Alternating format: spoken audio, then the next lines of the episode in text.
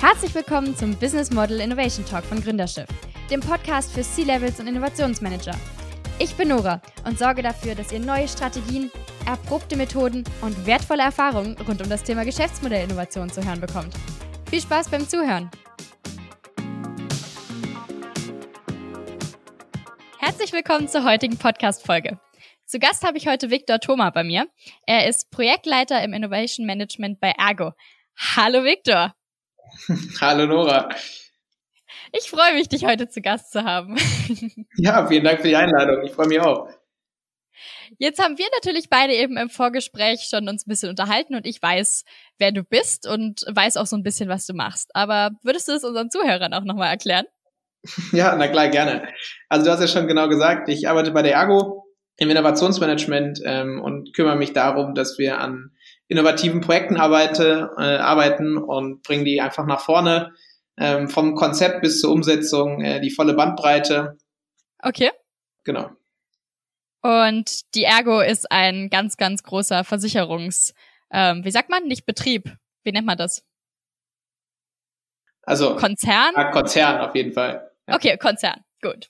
Okay. Und im Bereich Innovation, was genau ist deine Aufgabe? Sorgst du dafür, dass die Innovationen laufen? Sorgst du dafür, dass es strukturiert wird? Bist du Ansprechpartner? Bringst du selber Innovationen ein? Wie genau läuft das ab? Ja, das Schöne ist natürlich bei neuen Bereichen, die geschaffen werden, ist es in meinem Vorfeld nicht so ganz klar. Okay. Wir haben einfach eine schöne Reise äh, erlebt in den letzten Jahren. Ähm, und da hat sich das Anforderungsprofil auch einfach geändert. Also das fängt irgendwie an, dass man natürlich irgendwie, ich sitze in Berlin, die Ergo sitzt eigentlich mit ihrem äh, Headquarter in Düsseldorf. Mhm. Also, dass man da schon irgendwie komplett andere Leute kennenlernt und in einem ganz anderen Umfeld arbeitet und dann trifft man natürlich irgendwie einen Startup und sagt, hey, lass doch mal wie was zusammen machen. Und dann ist man erstmal so die Brücke und Schnittstelle und äh, versucht es irgendwie gemeinsam möglich zu machen. Ähm, okay, ja. Du hast gerade gesagt, äh, bei neuen Gebieten. Was heißt neu? Gibt es den Innovationsbereich sozusagen noch nicht so lange? Nee, genau. Also ähm, wir haben mal angefangen, die Ergo in 2013 äh, Leute nach Berlin zu schicken. Da gehörte ich auch noch nicht zu dem Team. Da sind mal so drei, vier Leute nach Berlin gegangen und dann hat man gesagt, okay, schaut mal, Berlin scheint irgendwie ein guter Ort zu sein. Guckt mal, was ihr da machen könnt. Okay. Und die haben dann damals eigentlich festgestellt, dass in Berlin viele schöne Sachen passieren und haben auch neue Apps gebaut, neue Services gebaut. Aber dann war es häufig schwierig, das irgendwie wieder zurück in den Konzern zu kriegen, weil die auch einfach noch nicht so weit waren. Und dann hat man danach gesagt, wir müssen mehr mit Startups zusammenarbeiten, hat irgendwie Kooperationen gemacht mit Acceleratoren und so weiter. Aber auch da manchmal festgestellt, ein Startup, was in den Accelerator geht, ist vielleicht auch manchmal noch ein bisschen zu früh. Also okay. Also wenn man noch gar keinen Kunden hatte, ja. ist ein Konzern auch einfach eine riesen Herausforderung. Ja, klar, auf jeden Fall. Und dann hat man irgendwann gesagt, okay, vielleicht müssen wir das mehr in eine richtige Einheit gießen. Ähm, und dann ist halt sehr viel passiert. Man hat eine gesamte Gesellschaft gegründet, in der alle digitalen und direkten Aktivitäten gebündelt werden, die Digital Ventures. Ähm, dann hat man eine richtige Einheit, das Innovationsmanagement geschaffen. Wir sind so knapp 25 Leute. Mhm. Ähm, und da bildet man auch eine große Bandbreite ab von Startups finden, über Projekte machen, später wieder in den Konzern integrieren, investieren und so weiter. Ähm, und dann hat es natürlich deutlich mehr Fundament bekommen und es uns dann auch einfacher gemacht, die Dinge wirklich umzusetzen. Das heißt, in Berlin sitzt tatsächlich nur das Innovationsteam? Nee, also das Innovationsteam an sich auch schon wieder komplett verteilt. Also wir haben natürlich äh, große Gesellschaften in Düsseldorf und in Nürnberg. Ja. Ähm, da sitzen vor allem die Leute, die, wenn wir in Berlin fertig sind, ähm, das von uns wieder ein bisschen übernehmen können. Also vor allen Dingen, wenn, wenn wir eine Lösung gebaut haben, dann geht es ja häufig darum, wie stellen wir denn sicher, dass es jetzt auf dem Weg von Berlin nach Düsseldorf nicht verloren geht. Mhm. Dann haben wir einfach dort Kollegen vor Ort, die so diese, da nochmal die Brücke binden können, zu sagen, okay, wir haben hier ein Produkt, das funktioniert oder ein Service und wir stellen einfach sicher, dass es eine Fachabteilung gibt, die das langfristig in ihren Betrieb integrieren kann, okay. in ihr Budget mhm. kann und so weiter. Ja. Die sitzen da wieder vor Ort. Verstehe. Dann okay. gibt es Leute, die scouten Startups, da sitzt ein Kollege in London, einer sitzt hier in Berlin, ah. ähm, jemand in San Francisco, also es ist ganz verteilt, aber sozusagen die Leute, die primär jetzt an Projekten arbeiten, so wie ich, ja. die sitzen auch in Berlin. Okay. Und wo ist der Vorteil gegenüber Berlin und Düsseldorf? Warum sitzt ihr jetzt genau in Berlin und nicht bei den anderen in Düsseldorf? Ja, ist eine gute Frage. Und natürlich versucht man das auch immer so ein bisschen rauszufinden, aber jetzt so für mich persönlich, es ist einfach eine besondere, eine besondere Stimmung, die irgendwie in Berlin herrscht. Natürlich passiert hier sehr viel, ja. wo man einfach Möglichkeiten, ähm, die man so einfach in Düsseldorf zumindestens im Hauptgebäude nicht so hat. Ne, das fängt schon damit an, wo wir hier sitzen. Also wir sitzen in der Factory in Berlin, mhm, ja. ähm, wo sehr viele Freelancer um uns rum sind, äh, die mit uns auch an unseren Projekten arbeiten. Äh, zu denen haben wir damit halt sehr einfach Zugriff. Äh, es sind auch viele weitere Innovationsabteilungen einfach von anderen Konzernen hier in Berlin. Und es ermöglicht einfach auch einfacheren Austausch. Und dann können wir auch mal mit einem anderen Konzern zusammen ein Projekt machen, was vielleicht so sonst klassisch äh, früher auch nicht denkbar gewesen wäre. Das heißt, ihr habt eigentlich viel mehr Möglichkeiten durch diesen Standort, oder? Definitiv. Also zu den Möglichkeiten gehören unterschiedlichste Sachen. Ähm, es gehören sicherlich vereinfachte Prozesse dazu. Also wie können wir zum Beispiel neue Dienstleister finden und onboarden über einen Einkauf. Mhm. Es gehört dazu, dass wir ein bestimmtes eigenes Budget haben, mit dem wir arbeiten können, was wir vertesten können. Ähm, wir haben hier sehr einfachen Zugriff zu externer Unterstützung. Ja. Ähm, also einfach, wenn wir ein neues Projekt machen im Bereich, I don't, sagen wir mal irgendwie Voice, mhm. ja, und dann hier Leute, die haben das schon ein paar Mal gemacht, dann ist es irgendwie viel einfacher, irgendwie auch in dem Projekt voranzukommen. Ach so, ja. Als wenn wir das nur intern machen würden. Also von daher sind wir auch auf externe Ressourcen natürlich angewiesen. Ähm, und da hilft uns Berlin einfach natürlich. Würdest du das also nicht jetzt sagen, oh Gott, ihr, wir müssen uns Hilfe holen in Berlin, sondern eher so, oh cool, das ist voll die gute Möglichkeit? Ja, definitiv. Okay. Und man kann sicherlich auch gu gute Gründe finden, warum man das nämlich nicht in Berlin machen möchte. Also ich will gar nicht so dogmatisch sein. Mhm. Ähm, ich habe jetzt zum Beispiel ein Projekt, was ich gerade betreue, das läuft komplett remote. Okay. Und ich bin zwar in Berlin, aber alle Leute, die mit mir an diesem Projekt arbeiten, die sitzen irgendwie auf sechs, sieben verschiedene äh, Länder verteilt. Nicht schlecht. Und das geht auch. Also von daher. Respekt. Würdest du sagen, dass du an äußere Umstände gebunden bist für Innovation? Also brauchst du das richtige Umfeld oder kann das auch ohne ein gutes Umfeld funktionieren? Nee, ich glaube, es ist eine ganz wichtige Komponente. Okay, also ähm, wirklich so dieser Umfeld, auch die Menschen oder nur die Umstände, wie jetzt, dass ihr ganz viele Freelancer in der Nähe habt? Ja, vor allen Dingen die Menschen. Also vor allen Dingen die Menschen natürlich sind in der ersten Art und Weise wirken sie auf mich natürlich inspirierend. Also das wollte ich, ich gerade fragen, ja. Wenn ich hier in einem Umfeld sitze, wo irgendwie abends dann weiß nicht, egal ob es jetzt ein Politiker ist oder ob es irgendwie der VP von Google ist oder so, der ja, es, es hat ja immer eine inspirierende Komponente und die bringt einen natürlich auch wieder auf neue Ideen. Dann hat man andere ähm, Lebensrealitäten. Berlin ist dann auch eine sehr internationale Stadt, also man kommt auch irgendwie ein bisschen da in, in anderes Denken rein, was einen wieder auf neue Ideen bringt. Mhm. Dann ist ja sowieso, man sagt ja immer, Berlin Mitte ist kein guter Testmarkt, aber es entstehen natürlich hier auch sehr viele Services, die viel erstmal in Berlin getestet werden, bevor sie in den Rest von Deutschland gehen. Und es ja. bringt ja natürlich auch wieder auf neue Ideen. Ja, ja, klar. Aber am Ende zählen einfach die Menschen. So, das ist ja ganz klar. Ja, das glaube ich dir sofort. Du sagst, du wirst inspiriert von den anderen. Guckst du dir dann die Startups an oder die Freelancer oder die ganzen Personen der Straße und überlegst, ah, guck mal, die haben eine coole Idee, vielleicht könnte man das bei uns im Unternehmen auch machen? Oder kommt die Idee komplett von dir aus? Also grundsätzlich in meinem Bereich äh, oder in unserem Bereich können Ideen aus unterschiedlichen Richtungen kommen. Also okay. es können Startups auf uns zukommen, es kann eine Fachabteilung kommen, es kann ein Vorstand kommen, der eine Idee hat, ähm, aber natürlich gehört es auch dazu, dass wir eigene Ideen mit reinbringen. Mhm. Und wir hier in unserem Berliner Team haben uns auch so ein bisschen nicht dazu gezwungen, aber wir haben schon ein bisschen einen Prozess aufgebaut, wie wir Ideen generieren. Oh, der würde mich jetzt Und mal interessieren. ja, und zwar, wir haben jeden Dienstagabend, äh, haben wir so teaminterne, so eine kleine Pitch-Session. Okay. Und dazu gehört, dass jeder Dienstagabend auch eine neue Idee vorstellt. Das heißt, pro Woche müssen wir auch mindestens eine neue Idee haben. Oh, wow. Und man darf es nicht zu hoch hängen. Also eine Idee ist erstmal so auf diesem Niveau, das ist dir beim Spazierengehen, in der Dusche, mit dem Hund gehen, ja. irgendwie so eingefallen. Okay. Und Du stellst es aber mal vier, fünf Kollegen vor und diskutierst mal darüber und schaust mal, was sind so deren Meinungen und dann haben wir so eine Referenzidee und bewerten das und dann wird es in unser Backlog geschrieben und wenn wir wieder Kapazitäten haben, auch ein neues Projekt zu machen, dann schauen wir auch mal da rein und gucken, okay, was ist denn eigentlich damals ganz gut bewertet worden und jetzt gehe ich mal noch die extra Meile und leg's mal ein bisschen tiefer mhm. und schau mal, ist da wirklich eigentlich was drin oder nicht. Und dadurch sind wir natürlich so ein bisschen gezwungen, auch immer sehr so die Augen offen zu halten und irgendwie auch so Ideen wieder mitzubringen. Ist das nicht total anstrengend, wenn man jede Woche eine neue Idee einbringen muss? Am Anfang war das natürlich erstmal so, also als hier unser Leiter das eingeführt hat, ähm, war das natürlich echt eine Herausforderung. Ja. Und man denkt natürlich auch häufig, ach, das ist überhaupt keine Idee und das kann man überhaupt nicht teilen. Aber über die Zeit fängt man tatsächlich irgendwie wie so ein Muskel. Also man kann es tatsächlich trainieren. Und wenn man irgendwie schon weiß, dass man in diesen Modus kommt, dienstags was vorzustellen, ja. dann achtet man irgendwie mehr drauf und dann fällt es irgendwie, dann ist es irgendwie doch einfacher. Da kommt so ein bisschen von alleine, oder? Genau. Ja, und ich meine, wir alle, wir hören viel Podcast, wir lesen viel, ähm, reisen viel, wie auch immer, und irgend, also irgendwas findet man in der Woche eigentlich immer.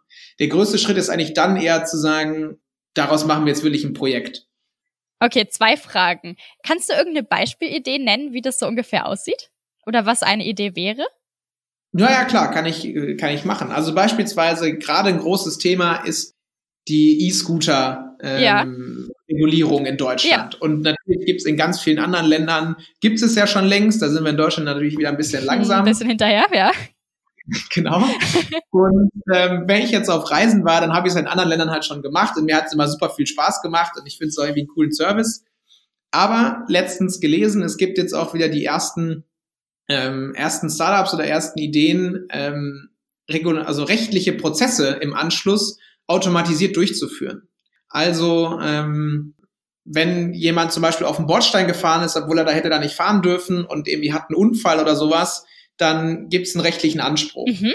Und da gibt es jetzt erste Services, die das online ähm, automatisiert durchführen. Also so klassisch Legal as a Service, spezialisiert auf diese E-Scooter-Unfälle. Ja.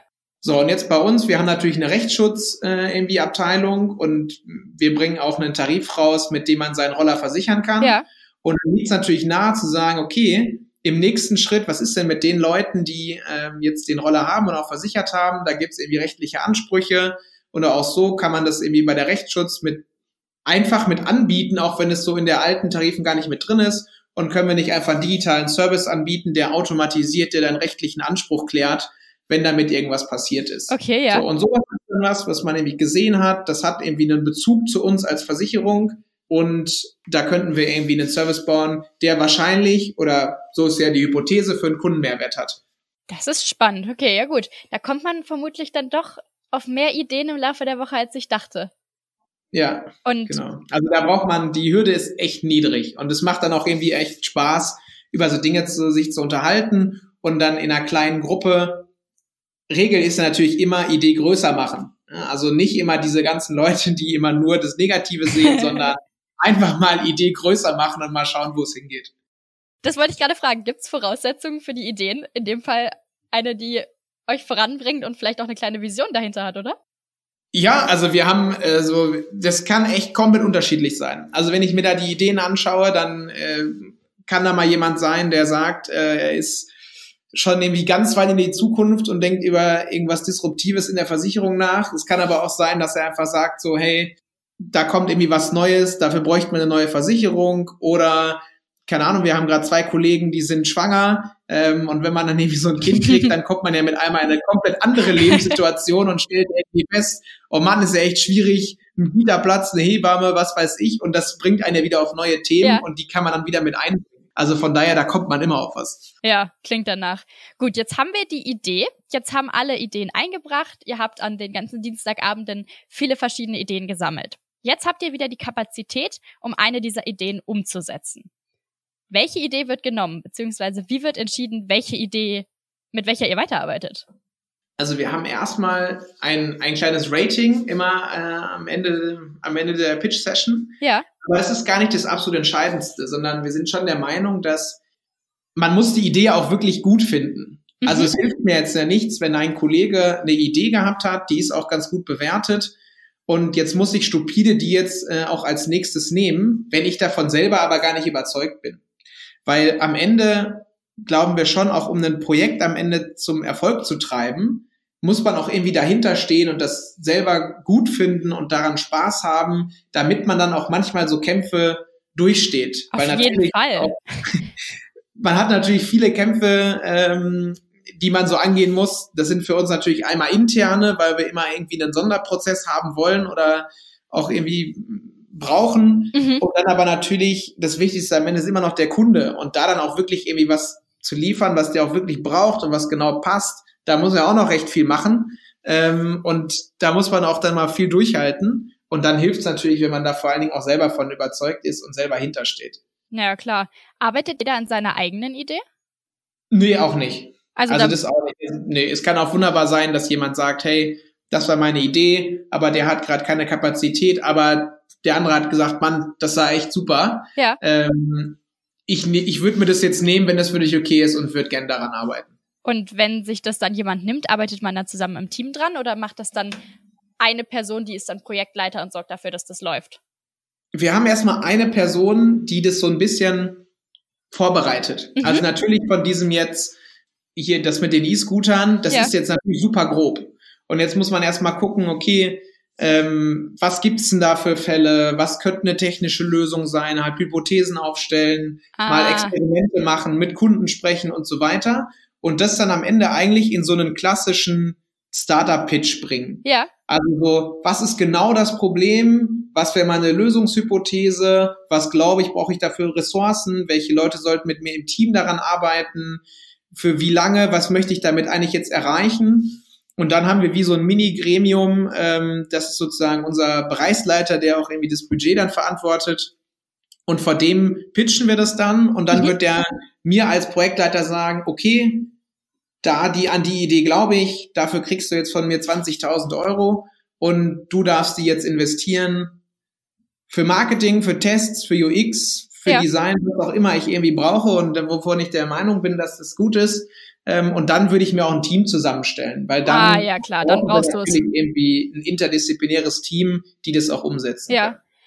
Ja gut, du hast jetzt diese Idee ausgearbeitet und ihr habt jetzt ein Team. Jetzt besteht vielleicht diese neue Idee, diese neue technische Lösung, aber wie integriert ihr die dann ins Unternehmen? Wie gewährleistet ihr, dass die Idee, die entwickelt, nachher auch dem Unternehmen weiterhilft und nicht irgendwie nur parallel so vor sich hin dümpelt? Ja, das kommt natürlich ganz auf die Idee an. Ja. Also wenn ich natürlich jetzt irgendwie sage, okay, ich würde gerne mal ausprobieren, wie kann ich irgendwie ganz gut Sprache verstehen ähm, mit irgendwie einer neuen Technologie und sage hier, Chatbot könnte was Gutes für einen Kundenservice sein oder sowas, dann würde ich das schon sehr, sehr nah da dran bauen.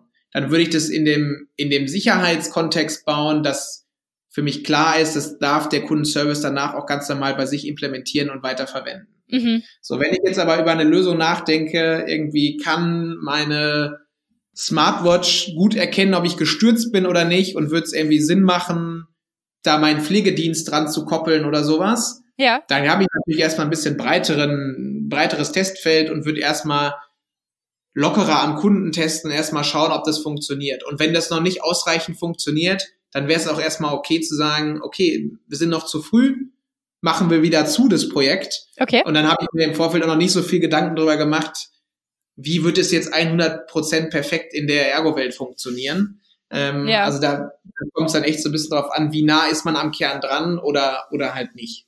Okay. Weil natürlich, wenn ich jetzt sage, ich baue ein Legal as a Service-Thema auf ähm, und es kann auch irgendwie eine, eine Lösung sein, die irgendwie extern gehostet ist und so weiter und am Ende müsste eine Fachabteilung nur ein bisschen Pflege machen und ein bisschen Servergebühr bezahlen oder so, dann wäre das auch fein.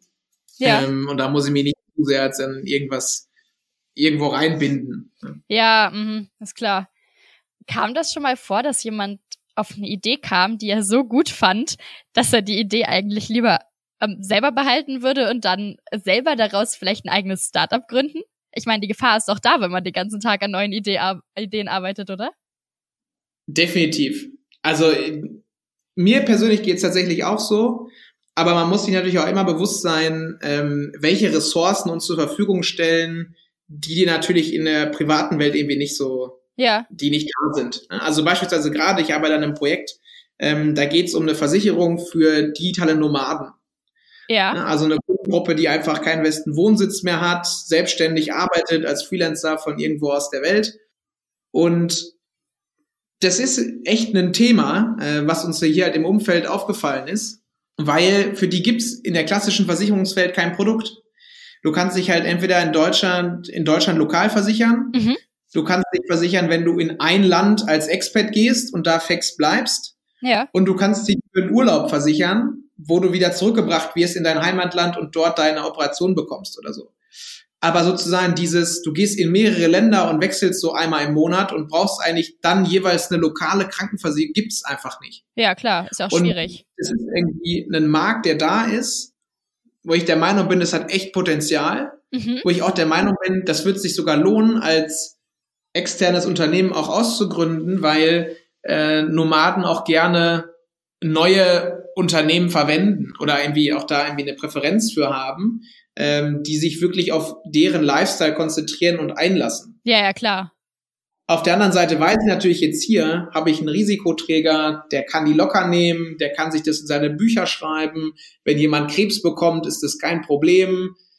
Was weiß ich, also da hängt natürlich auch viel Regulatorik hinter. Ja. Und dann bin ich einfach in einem Konzernumfeld auch deutlich schneller und deutlich sicherer, da ich das jetzt erstmal auch testen kann und würde jetzt nicht irgendwie sofort sagen, hey, das gründe ich jetzt aus. Mhm.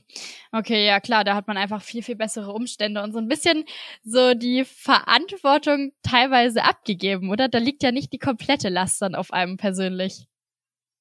Schwierige Frage, weil natürlich, wenn ich das irgendwie durchboxe und so auf dem Weg dahin spricht man natürlich mit vielen und man exponiert sich ja dann auch so ein bisschen mit diesem Thema. Ja. Ne, und sagt, ich glaube da irgendwie richtig dran und ich werde dafür gerne Budget und ne, so, das kostet irgendwie eine bestimmte Summe. Ja dann ist man natürlich schon auch irgendwie so ein bisschen dafür verantwortlich, dass das irgendwie gut läuft. Also wenn das irgendwie am Ende dann nicht funktioniert, dann haben wir natürlich in dieser Rolle, wenn man so fast als Entrepreneur agiert, mhm. Ne, dann, dann steht auch so ein bisschen seine eigene, seine eigene Leistung steht und fällt dann natürlich auch so ein bisschen mit diesem Projekt. Ja, auch wahr. Aber natürlich nicht, deutlich nicht so stark, wie wenn ich selbstständig bin. Das ist natürlich völlig klar. Ja. Aber so die Zeit habe ich auch schon mal hinter mir und gerade gerade ist es ganz nett im Konzernumfeld. Arbeitest du eigentlich schon immer im Bereich Innovation oder bist du erst durch Ergo da reingekommen? Oder ist Ergo vielleicht überhaupt dein erster Job und du bist schon lange bei Ergo? Wie sieht's aus? nee, ich habe nach dem Studium erstmal gegründet. Ach, du hast selber gegründet, außerhalb von einem genau, Unternehmen. genau, ich habe selber mal gegründet und war dann in dem Accelerator, wo die Ergo damals gepartnert hat, also bei Axel Springer Plug and Play. Ja. Hab die war da kennengelernt und äh, genau, als dann mit dem Startup irgendwann vorbei war, dann hat die Ergo gesagt, wir suchen Leute, die nicht aus der Versicherung kommen, um gut denken und ähm, ja, ein bisschen unternehmerischer äh, agieren ja. und äh, hättest du dann nicht irgendwie Lust drauf. Und dann habe ich erstmal, um Gottes Willen, irgendwie jetzt in so einen riesen Laden und habe dann erstmal als Freelancer angefangen. Okay. Und dann hat es mir aber echt gut gefallen und dann, äh, dann bin ich äh, bei ErgoFest angefangen. Und jetzt bin ich hier so seit drei Jahren. Ah ja, und äh, warst du innerhalb der drei Jahren, hattest du schon immer diesen Projektleiterjob oder hast du auch schon andere Perspektiven kennengelernt? Nee, es war eigentlich immer eine ähnliche Rolle. Ja. Aber es ändert sich dann tatsächlich von Projekt zu Projekt. Also jetzt bei dem, bei dem Nomadenprojekt habe ich eine deutlich stärkere Product Owner Rolle, äh, wobei ich bei anderen Projekten mehr so klassischer Projektleiter war, ne, der so eher so Projektmanagement, Stakeholder Management und so weiter gemacht hat. Ja. Also auch da ändert sich es immer je nachdem, was ist das für ein Projekt. Was war denn dein, deiner Meinung nach, erfolgreichstes Projekt oder das, was dir am meisten Spaß gemacht hat? Also bis ähm, Stand heute, ja. weil die Nomadenversicherung noch nicht live ist, aber noch diesem Jahr kommt, okay. ähm, muss ich sagen, bis jetzt war es wahrscheinlich das Chatbot-Projekt. Ja. Weil es war damals sau cool, weil wir eine super enge Partnerschaft mit einem sehr jungen Startup gemacht haben. Also einfach damals, äh, ich weiß noch so 2016 hat hier Zuckerberg gesagt, wir öffnen den Facebook Messenger für Bots. Ja. Und dann haben wir gesagt, okay, wir müssen auch was mit Bots machen. Und dann war aber so die Frage, okay, mit welchem Anbieter überhaupt? Wer hat eine gute Technologie? Jeder erzählte, ja, er hat die beste AI und er kann die besten Bots. Ja, klar. überhaupt nicht überprüfen. Und dann habe ich äh, vier verschiedene Anbieter ausgewählt, habe den anonymisierten Datenbestand gegeben und haben dann einfach getestet, wer funktioniert am besten, wer kommt am besten am Kunden an. Und es war am Ende damals ein Startup, die waren vielleicht fünf Mann groß ähm, aus Berlin und mit denen hat es echt gut funktioniert. Ach, wie cool. Und dann haben wir echt richtig was draus gemacht. Also wir haben für uns eine Lösung gefunden, die jetzt im Daily Betrieb bei unserem Kundenservice aktiv ist. Ja das Startup hat auch super profitiert und die haben jetzt erst Wir haben uns dann auf vielen Konferenzen sind wir gemeinsam aufgetreten und das hat immer super viel Spaß gemacht. So das Startup konnte halt sagen, hey, wir haben einen großen Kunden, äh, bei dem läuft es aktiv und ne, für uns war es auch immer eine super Story, weil innovatives Projekt mit einem Startup gemacht, erst in einer sehr frühen Phase. Ähm, es war super gut und ja, das Startup hat mittlerweile äh, drei Standorte weltweit, wow. hat jetzt gerade nochmal 13 Millionen äh, Dollar Funding gekriegt. Ähm, und ich war noch so im Reference Call für den Investor dabei. Ja. Also so, äh, das hat mir eine Menge Spaß gemacht. Das ist einfach für mich freut es auch super, dass so das Startup jetzt so richtig was draus gezogen hat. Das ist echt schön. Ich wollte gerade sagen, das ist doch so schön dann zu sehen, dass das Startup dadurch auch so sehr profitiert hat und ihr damit denen ja eigentlich so einen richtigen Startschuss gegeben habt. Ja, also das war einfach in beide Richtungen eine super befruchtende Kooperation. Also sowohl für mich persönlich, weil es dazu geführt hat, dass ich mit einmal auf vielen Konferenzen war und auch äh, Vorträge halten durfte. Mhm. Ähm, für das Startup, weil sie uns irgendwie mit einem guten Kunden hatten. Äh, und auch für uns als Bereich, weil es natürlich sowohl externe Presse viel gab, als auch intern einfach ein erfolgreiches Projekt. Also das war irgendwie rundum gelungen und dementsprechend hat es euch eine Menge Spaß gemacht wie die Startups jetzt belohnt werden, sozusagen, ist ja relativ klar. Aber wenn, wenn ihr jetzt im Unternehmen selber so ein erfolgreiches Projekt in die Wege leitet, gibt es dann irgendeine Belohnung für die Person, die das angefangen hat oder die das Ganze geleitet und gemanagt hat? Nee, gibt's da nicht, aber vielleicht sollte ich das mal vorschlagen. Reicht dir denn der Anreiz, dass du einfach sagst, boah, cooles Projekt in die Welt gerufen und funktioniert? Ja, das hat ja auch, also wie ich gerade schon gesagt habe, das hat ja einfach viel andere Belohnung mit. Ja, ja, klar, es macht ja auch Spaß. Ja, also, genau, wenn man dann einfach irgendwie, ich weiß gar nicht, auf wie viel das war, aber wenn man dann irgendwie nach London fliegt, da auf der Konferenz als Vortragender irgendwie ist und ich bin ja wie 26 Jahre alt, äh, von daher irgendwie, da hat es irgendwie eine Menge Spaß gemacht. Und ähm, das war auch, wenn man das jetzt mal im, im Konzernkontext sieht, natürlich ähm, auch eine besondere Rolle. Und hat natürlich aber intern im Standing natürlich viel gebracht, auch im Team. Mhm. So, das ist ganz klar. Ähm, aber ist jetzt nicht, dass man dann da irgendwie, weiß ich nicht, ein Prozent an den Ersparten, ne, irgendwie sowas gibt's halt ja. nicht. Ähm, aber es ist auch völlig fein. Also man muss natürlich immer die schauen, in welchem Rahmen man sich bewegt und ne, das Projekt hat natürlich auch funktioniert, weil die Ergo auch bestimmte Sachen machen konnte. Also von daher, das ist einfach irgendwie ein Geben-Nehmen auf beiden Seiten und Natürlich, wenn ich ein Chatbot-Projekt mache bei der Ergo, wo ich weiß, hey, da sind direkt, weiß ich nicht, drei Millionen Anrufe, ja. Dann hat das natürlich auch einen ganz anderen Impact, als wenn ich natürlich irgendwie jetzt in meinem Startup damals einen Chatbot gebaut hätte. Ja, klar. Das muss man ja auch immer ganz klar sagen. Also von daher profitiert man da auch in, in verschiedenste Richtungen. Ja, ich denke ja auch, dass es bei euch so ist. Ich meine, Ergo innoviert ja eigentlich praktisch die ganze Zeit. Das scheint ja keine Ausnahme zu sein, dass dann mal eine Mords-Innovation kommt, sondern das ist ja eigentlich immer weiter Stückchen für Stückchen so ein fortlaufender Prozess. Ist das richtig? Ja, unbedingt. Äh, unbedingt. Und das gibt es natürlich auf verschiedensten Ebenen und auf verschiedensten Zeithorizonten, äh, die man irgendwie betrachten muss. Und ich glaube, das ist einfach, das muss ein Unternehmen heute machen. Ja. ja. Und wahrscheinlich sagt man immer über sich selbst, man ist irgendwie noch zu langsam oder ne, wie auch immer und man hat da noch noch eine Menge Herausforderungen, die entstehen. Und natürlich ist auch, muss man ja auch sehen, eine Versicherung, die Versicherungsbranche an sich hat sich auch erstmal stark verändert. Also sie kam halt einfach aus einer Zeit, wo man mit den Beiträgen vom Kunden so dermaßen viel am Kapitalmarkt verdient hat, dass man ähm, auch irgendwie relativ schlecht kalkulierte äh, Tarife an, anbieten konnte. Ja. So, und jetzt bei aktueller Zinspolitik muss man auch mit einmal mit einmal alle seine, äh, so auch das Versicherungsgeschäft an sich richtig profitabel kriegen. Da kann man sich nicht mehr auf den Finanzmarkt verlassen. Ja. Ähm, und es hat natürlich auch da einfach dazu geführt, dass ein Unternehmen in die, in die Haltung kommt, wir müssen hier auf jeden viel verändern ähm, und werden dadurch auch ein bisschen offener gegenüber Neuerungen natürlich. Das und kann ja auch nicht schaden. Super, genau, das kann nicht schaden und wir können jetzt immer schon äh, an einem Schritt dann wieder da weiter davor denken. Ja. Und natürlich super viel Laune.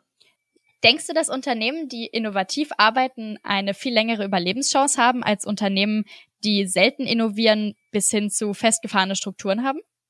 Ja, also äh, klar, 100 Prozent unterschrieben. Ja. Ähm, ich glaube, vor allem natürlich aus Deutschland raus, finden wir natürlich häufig auch einen deutschen relativ gemütlichen Weg. Also wenn man sich jetzt diese wenn man sich jetzt so die E-Scooter anschaut, ja. da bin ich natürlich persönlich eher so, wenn es jetzt irgendwie in einer Stadt da sehr viele von gibt und ich kann das nutzen, dann finde ich irgendwie das super und mir macht das auch viel Spaß und ich denke so, ah, irgendwie in Deutschland so, irgendwie kommen wir da nicht so richtig hinterher. Mhm. Auf der anderen Seite muss man natürlich auch sehen, diese, die Roller, Roller und Fahrräder haben auch viele Probleme gebracht. Jetzt stehen mit einmal vor ganz vielen Häusern, Bordsteinen, stehen die alle rum. Jetzt kommen vielleicht Leute irgendwie mit Kinderwagen oder so da nicht mehr durch. Mhm. Äh, die werden, damit wird nicht gut umgegangen. Das wird, ist wieder ein Umweltproblem. Also das bringt auch wieder ganz viel anderes mit sich. Ja. Und Deutschland sagt dann in dem Moment erstmal so, okay, jetzt. Jetzt warten wir erstmal. Erst und jetzt regulieren wir das erstmal mit irgendwie Blinker und irgendwie Kennzeichen oder so. Ja. Aber ist dann vielleicht auch unser deutscher guter Weg. Also von daher darf man manchmal, manchmal hat es irgendwie auch Vorteile. Äh, dem müssen wir uns auch noch schon bewusst sein. Ähm, von daher gibt es so gewisse Themen, die man auch ein bisschen langsamer angehen, aber dass man sich grundsätzlich in der Lage halten muss, auf Veränderungen zu reagieren, das ist, glaube ich, so wirklich das Entscheidende. Ne? Also man muss irgendwie auf alles vorbereitet sein und auch da in der Lage sein, dass sie ja darauf reagieren zu können und sich anpassen zu können. Und man muss aber vielleicht nicht immer alles als erster machen. So, das ist, glaube ich, so die. Ja, das klingt eigentlich aus. ziemlich sinnvoll. Jetzt sagst du, jetzt ist mir gerade noch eine ziemlich gute Abschlussfrage eingefallen. Da habe ich eben schon drüber nachgedacht. Wenn du jetzt mit Unternehmen oder Startups oder auch einfach Leuten aus anderen Ländern zusammenarbeitest, passen diese Mindsets zusammen? Deutschland ist ja nun ein bisschen gemütlicher, wie du sagst. Ich weiß nicht, ob gemütlich jetzt das perfekte Wort war eigentlich. Aber es, also, ich kann jetzt nur aus der Projekterfahrung reden. Ja. Und da funktioniert es extrem gut, äh, weil aber, glaube ich, da alle wieder ein relativ ähnliches Mindset haben. Also ich weiß, natürlich spielen kulturelle Effekte spielen immer mit rein. Und manchmal ist in der Kommunikation einfach schwierig und Deutsch wirkt dann manchmal ein bisschen grob oder äh, wie auch immer, kann, verschiedenste Beispiele. Aber jetzt, wenn ich da überlege, wir haben einen Spanier, einen Franzosen, einen, ähm, einen Österreicher, einen Kroaten, einen Polen, eine Amerikanerin. Wow, was eine Vielfalt. Genau, super große Vielfalt und es funktioniert trotzdem, weil irgendwie alle von dem Projekt überzeugt sind und da irgendwie Lust haben, das nach vorne zu bringen und live zu kriegen und der Welt zu zeigen, hey, wir machen da echt was Cooles und, und dann funktioniert das auch. Und dann kann man auch wirklich über die Länder hinweg gut zusammenarbeiten und es funktioniert auch irgendwie. Aber natürlich sind es bei, ich glaube, was man nicht unterschätzen darf, was irgendwie in Frankreich funktioniert, funktioniert nicht automatisch in Deutschland. Ja, das muss und das man hängt dann aber auch vor allen Dingen mit den mit den Kunden zusammen und ne, also da, da gehen, ja. da geht die Bevölkerung komplett anders mit um. Und so, das muss man schon immer auf dem Schirm haben. Aber ich glaube, dass man über Kulturen hinweg zusammenarbeiten kann, das, also da bin ich ein Riesenfan von. Das ist einfach richtig erweiternd auch für so ein Projekt, weil natürlich so manche Sachen hat man überhaupt nicht auf dem Schirm. Wenn ich jetzt so über Krankenversicherung rede, da kriegt zum Beispiel eine Amerikanerin in Deutschland ein anderes Visum, wenn sie eine lokale Krankenversicherung hat, als wenn sie irgendwie eine belgische Versicherung hätte oder so. Mhm, ja. ja. Und das kann mir ja, also das kann ich überhaupt nicht wissen, weil es irgendwie so in meiner Welt überhaupt nicht, überhaupt Präsent nicht ist, vorkommt. Ja. Genau. Und das hilft aber natürlich diesem Projekt einfach unheimlich weiter, äh, weil es ganz andere Perspektiven reinbringt. Jetzt habe ich bei dir so ein bisschen rausgehört, dass Spaß und vor allen Dingen die Überzeugung eigentlich ein ganz, ganz wichtiger Aspekt ist, wenn man an einem Innovationsprozess arbeitet, oder? Unbedingt. Weil ansonsten glaube ich, ich bin ja schon der Meinung, man muss die Dinge dann tatsächlich auch radikal zu Ende machen, mhm. äh, damit sie richtig gut werden sollen. Und ich habe das halt intern schon noch gemerkt bei bestimmten Projekten, dann hört man natürlich am Anfang erstmal ein Nein oder geht nicht. Ja. Und wenn man aber so richtig davon überzeugt ist und weiß, wie es für einen Kunden oder glaubt zu wissen, wie es für einen Kunden am besten ist, ähm, dann macht man da nur richtig weiter und lässt sich auf einen faulen Kompromiss ein. Ja. Wenn man, wenn man da richtig Spaß dran hat und wenn man davon richtig überzeugt ist. Und wenn es einem eher so eine aufgetragene Arbeit ist, so bring die mal zu Ende, dann ist es eher so, naja gut, dann geht es halt nicht, dann äh, nehme ich irgendwie den Kompromiss hin dann hab ich, dann bin ich aber auch das Projekt schnell los. Ja gut, so soll es äh, nicht sein. so soll es auf keinen Fall sein, genau. Ich würde sagen, da hast du jetzt gerade zum Schluss das Ganze nochmal richtig schön zusammengefasst und extrem auf den Punkt gebracht. Perfekt. Dann lassen wir das mal so stehen. genau, also jetzt, man soll, man soll gehen, wenn es am schönsten ist. Genau, bevor ich es noch verschleckt besser, genau. lassen wir es lieber. ich danke dir auf jeden Fall für all das, was du heute erzählt hast. Das waren ziemlich interessante Einblicke. Und wie ich schon vorweg, als wir beide geredet haben, gesagt haben, so ein bisschen mal in eine andere Richtung als die bisherigen Podcast-Folgen. Freut mich. Dann wünsche ich dir noch einen schönen restlichen Tag und bedanke mich. Danke, vielen Dank für die Einladung äh, und dir auch einen schönen Tag. Ciao. Ciao. Vielen Dank fürs Zuhören. Wir hoffen sehr, dass euch diese Folge gefallen hat. Wenn ja, dann lasst uns gerne eine Bewertung bei iTunes da und teilt den Podcast. Wir freuen uns über jegliche Unterstützung. Mehr Infos zum Podcast und über uns findet ihr auf gründerschiff.de oder über Facebook. Bis zum nächsten Mal.